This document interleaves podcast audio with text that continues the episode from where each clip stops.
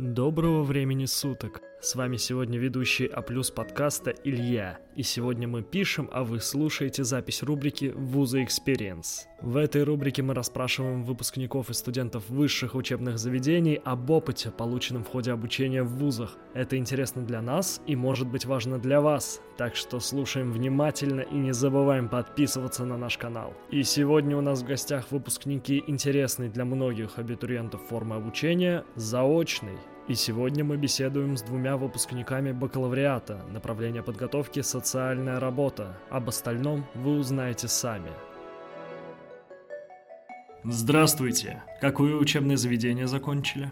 Учебное заведение с непроизносимым названием СПБ ГИПСОС. Санкт-Петербургский государственный институт психологии и социальной работы, а факультет психологии и социальной работы. Он такое достаточно новое учебное заведение, ну, как сказать, новое. То есть, если, допустим, тому же самому гидромету 75 лет исполнилось, лет 5 назад, то, то гипсер он был основан только в начале 90-х годов. То есть, ему меньше 30 лет. Какой факультет вы закончили? Там есть разные факультеты. Например, там есть факультет, на котором учился я и мой товарищ. Мы учились на факультете социальной работы. Также там был факультет психологии и открылся факультет э, нового направления, как для нашего города, так и для России в целом. Это конфликтология. Факультет конфликтологии. И направление подготовки? Ну, социальная работа, факультет социальной работы, и направление подготовки тоже, соответственно, социальная работа.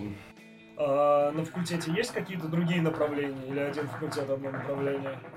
Общее направление, но там все получается со всеми. В нашем случае было, был один факультет, одно направление, то есть социальная работа, специальная социальная работа. А почему вы выбрали именно это направление? А, потому что это институт. Целенаправленно выбирал что-то узкопрофильное. Угу. Потому что, как мне кажется, в узкопрофильном э, учебном заведении база, она вся сделана для этого, для, именно для этой профессии. Выбор, выбор есть всегда. А, наверное, стоит начать издалека, что изначально, когда я закончил 11 класс, как и все, я поступил в ВУЗ. Это был а, технический ВУЗ. К сожалению, я его не закончил. Ну, так сложились обстоятельства. Я считаю, что человек должен получать высшее образование тогда, когда он хочет, а не тогда, когда нужно. То есть, если ты там в 18 лет не готов получать высшее образование, но у тебя есть какие-то планы на жизнь, то бог с тобой. Занимайся своими делами, и когда ты сочтешь нужным, иди учиться. Не стоит, не стоит ни в коем случае учиться из-под палки. Нет, конечно, есть такие люди, которые способны учиться из-под палки, которым э, говорят надо, а они говорят есть, и героически закрывают с собой практически любую амбразуру. Но вот я отношусь к другой категории людей, и я отношусь и считаю, что нужно все делать, скажем так, по кайфу. Э, ну и, собственно, так сложились обстоятельства, обстоятельства, что когда я поступал в э, Гипсер, у меня было достаточно много свободного времени, собственно, появились, появились деньги, поскольку я учился не на бюджете. Я подумал, что я могу проводить это время с пользой, а поскольку на тот момент у меня не было действующих проектов, я решил поступить в этот институт и закончить его, чтобы в итоге получить высшее образование, потому что высшее образование на самом деле открывает перед тобой определенные перспективы. Оправдалась ли причина поступления? Да и нет, не знаю. Пока еще непонятно. А, как бы высшее образование лишним не бывает, а нет, потому что еще не успел применить. Э, в целом, да, да, она оправдалась хотя бы, хотя бы из-за того, что на данный момент я работаю в государственной организации, и когда я получил высшее образование, моя заработная плата в этой государственной организации выросла, и я смог претендовать на более высокие, высокие должности. К сожалению, на данный момент я пока что не получил более высокую должность, но, что называется, это совсем другая история. Что было самое главное в процессе обучения в ВУЗе? Желательно в этой сфере все-таки работать, потому что сложно учиться. Самым главным из того, что давал ВУЗ. Но это достаточно такой сложный вопрос. Ну, даже, даже, даже не знаю. Ну, наверное, как образование в целом. То есть э, я пошел в этот институт э, уже в таком достаточно взрослом возрасте, мне было по 30 лет. Э, я понял, что мне нужно высшее образование, я хочу получить высшее образование. И тот уровень высшего образования, который предлагал мне этот вуз, он меня целиком полностью устраивал. В том числе мне очень нравились преподаватели, которые были в этом вузе э, потому что они максимально понятно и доходчиво доносили информацию до своих студентов. Сколько времени тратили на учебу? Ну, чем старше, чем больше. Не, ну там как, первый курс это общеобразовательное, это все неинтересно. А потом уже по профилю все пошло, а там уже я пришлось учиться. Что предлагал ВУЗ помимо учебы? К сожалению, мы учились на заочном отделении, и там не было такого многообразия активностей, но общаясь с ребятами, студентами, которые учились на дневном, можно сделать вывод, что да, активности там были. Ну, это обычная студенческая жизнь, то есть какие-то студенческие вечеринки, которые организуют там правком студентов, э, какие-то конкурсы, начиная там от КВН или от мистера и миссис института, ну и все в таком духе, то есть как бы ничего особого особенного, но в то же время, да, это приятная альтернатива, альтернатива повседневной жизни. Да, масса. Но не пользовался, потому что приходилось работать. Куча семинаров, куча туда народу приходит. Это все-таки психологический вуз, в первую очередь. И постоянно всякие лекции, семинары, и все это бесплатно, можно ходить. И можно и в самом вузе, и куда-то они сами приглашают. Так что с этим там нормально. Не, не, не было времени как бы, ну, вообще реально работать, учиться, это очень нелегко. Угу. Ты еще и деятельностью этой Мы тут, кстати, работаем не вслепую, а поэтому приветствуем любую обратную связь. Если у вас есть вопросы к гостю или к нам, пишите, мы с удовольствием ответим. Все ссылки в описании. Получали ли вы от вуза какие-нибудь деньги? материальную помощь, стипендии? Да, налоговый вычет, ну так, это не все. О, нет, нет. Ну, по крайней мере, на заочном отделении по поводу стипендии я не слышал ровным счетом ничего. Расскажите про стоимость обучения и льготы. Все с 2015 года началось. Э, это на тот момент 22 стоило, и сейчас уже 30 200 стоит за полгода. Смотри, дело в том, что как бы, там те люди, которые шли туда учиться, они делились на три категории. Первые, которые шли туда учиться из-под палки, потому что им сказали родители, что надо получить высшее образование. Вторые, это как э, я, которые шли туда, потому что им нужно было высшее, любое высшее образование. И третьи люди шли туда для того, чтобы разобраться в себе. То есть, поскольку это был институт психологии и социальной работы, можно предположить, что там было достаточно большое количество девиантных личностей может быть каким-то девиантным личностям, которые там учились, и оказывалась какая-то поддержка, ну, не только девиантным личностям, но в том числе инвалидам, потому что, поскольку это институт психологии и социальной работы, там, конечно же, да, там, конечно же, были люди с э, особенностями здоровья, и, возможно, да, возможно, им ВУЗ оказывал какие-то какую-то помощь или пред, предоставлял какие-то льготы при обучении. Кстати, да, насчет льгот при обучении для инвалидов, скорее всего, да, там действительно это было. Стоит ли обучение потраченных денег? Опять же, не знаю, пока не успел приложить. А само образование, конечно, стоит. Какое мнение о себе оставили одногруппники? Опять же, заочное обучение, она очень разновозрастная. Угу. От ну, тех же 20 до реально 60 может попадаться. Но это из-за дурацких законов, если человек занимает должность, ему нужно типа иметь высшее образование, и вот люди идут как бы... Э, мне очень повезло с группой, на самом деле. Мы очень быстро нашли общий язык, очень быстро сдружились. Э, так что, в принципе, остались только положительные, положительные воспоминания, положительные эмоции. Э, было очень много людей как моего возраста, так и старше, и значительно младше меня было приятно и интересно с ними общаться, и за счет такой большой разницы в возрасте создавалась такая общая солянка, которая, которая была как бы ни на что не похожа, то есть это были не совсем молодые люди и в то же время не совсем люди в возрасте, это было что-то среднее, что создавало пространство для маневра, всегда было интересно с кем пообщаться. То есть, например, мне интересны многие вещи, и мне было интересно их обсуждать как с людьми, которые старше меня, и почерпнуть от них их жизненный опыт, так и какие-то, ну, более попсовые вещи, и пообсуждать их с людьми, которые младше меня, и почерпнуть, соответственно, жизненный опыт и у них в том числе. Ну, так, грубо говоря, я не знаю, сколько получается, из 30 человек, 3 человека, ну, грубо говоря. Так что одногруппники оставили очень приятное впечатление, мы до сих пор с ними общаемся. Много было мальчиков, много было девочек. Девочек, конечно, больше. Намного процентов 90. Это же все-таки социальная работа. Сложно ли в вашем вузе сдавать сессию? Этот институт удивил меня в том плане, что тут была следующая система обучения. Например, в некоторых вузах, по крайней мере раньше, там была начитка лекций сразу же, то есть э, тебе начитывают лекцию, через пару дней ты сдаешь экзамен по, по этому предмету. А здесь же все было немного по-другому. Была начитка, начитка лекций продолжительностью около месяца, и через э, пару-тройку месяцев была сессия.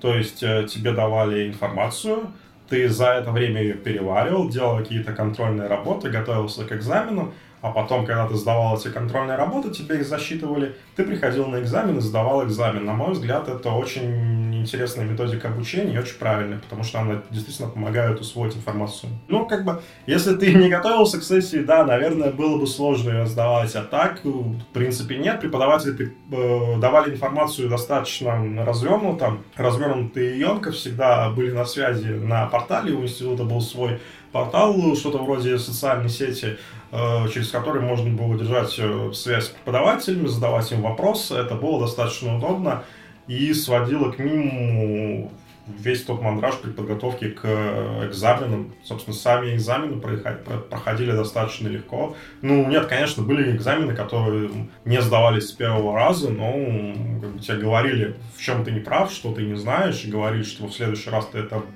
выучил и обратил внимание еще на некоторые вопросы, которые тебе могут в следующий раз задать. Собственно, и в следующий раз, если ты учил, ты приходил и сдавал этот экзамен.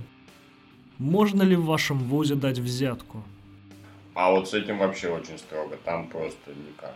Даже задумываться бесполезно на эту тему, потому что психологический социальный вуз взятка преподавателю. Ну, честно говоря, я с таким не сталкивался.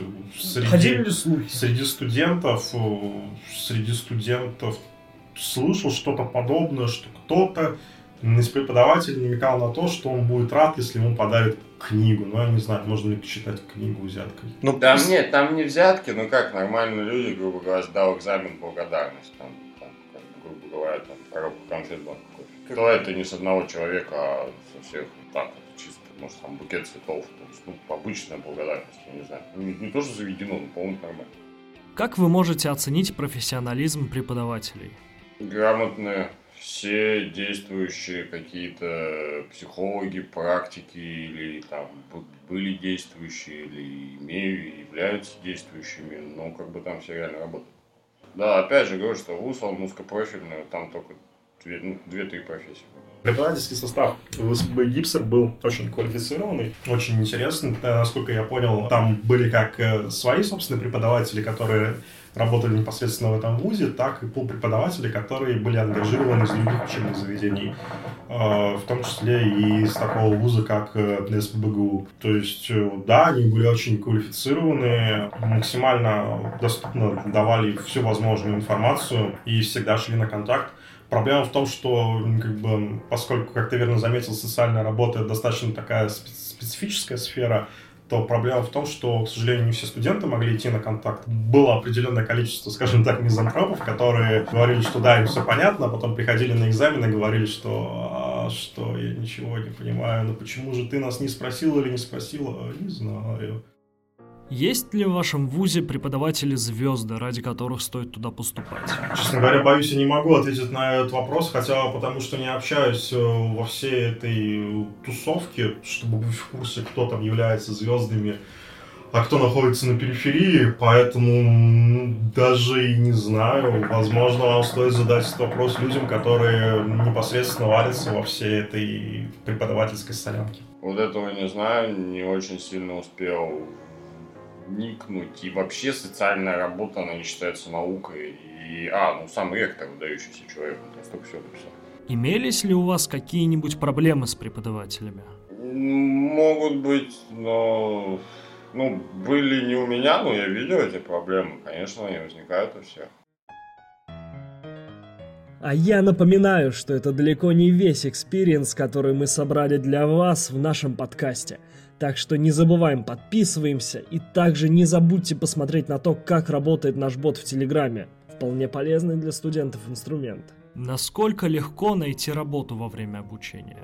Э, самое смешное, что да, не совсем по той специальности, на которой я учился, но да, моя работа, та, та работа, которой я занимаюсь на данный момент, она в определенной, в определенной мере пересекается с тем... Э, то есть, да, можно сказать, что во время работы нашел обучение, но я хочу сказать, что на самом деле очень многие студенты, которые э, шли учиться на эту специальность, они ну не многие, но большая их часть, они как бы планировали в дальнейшем развиваться в этой сфере. И вот некоторые из моих э, коллег уже после окончания учебного процесса писали мне и спрашивали, то есть, э, а вот ты работаешь в госорганизации, а может, можешь что-нибудь посоветовать, куда пойти в госорганизацию, работать, э, потому что я хочу развиваться в этой сфере.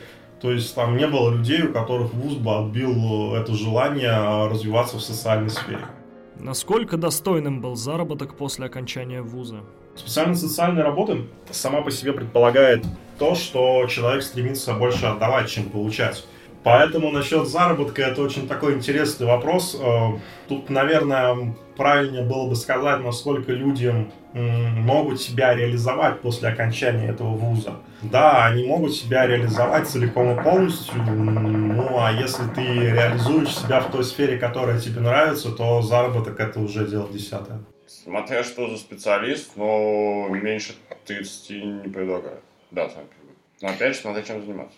А где вы хотите работать и с кем? Ну, именно стремлюсь нет, у меня еще есть другие образования, это как бы не важно, мне кажется. А, а что работать можно что угодно, там, в любой сфере, начиная от бомжей, там, ну, единственный минус, что это как бы такая обычная жизнь. Наверное, самое, мне кажется, это дети. Но опять же таки, это какие-то сложные дети из каких-то лютых неблагополучных семей, то есть это необычные Получили ли вы в ВУЗе полезные непрофессиональные навыки?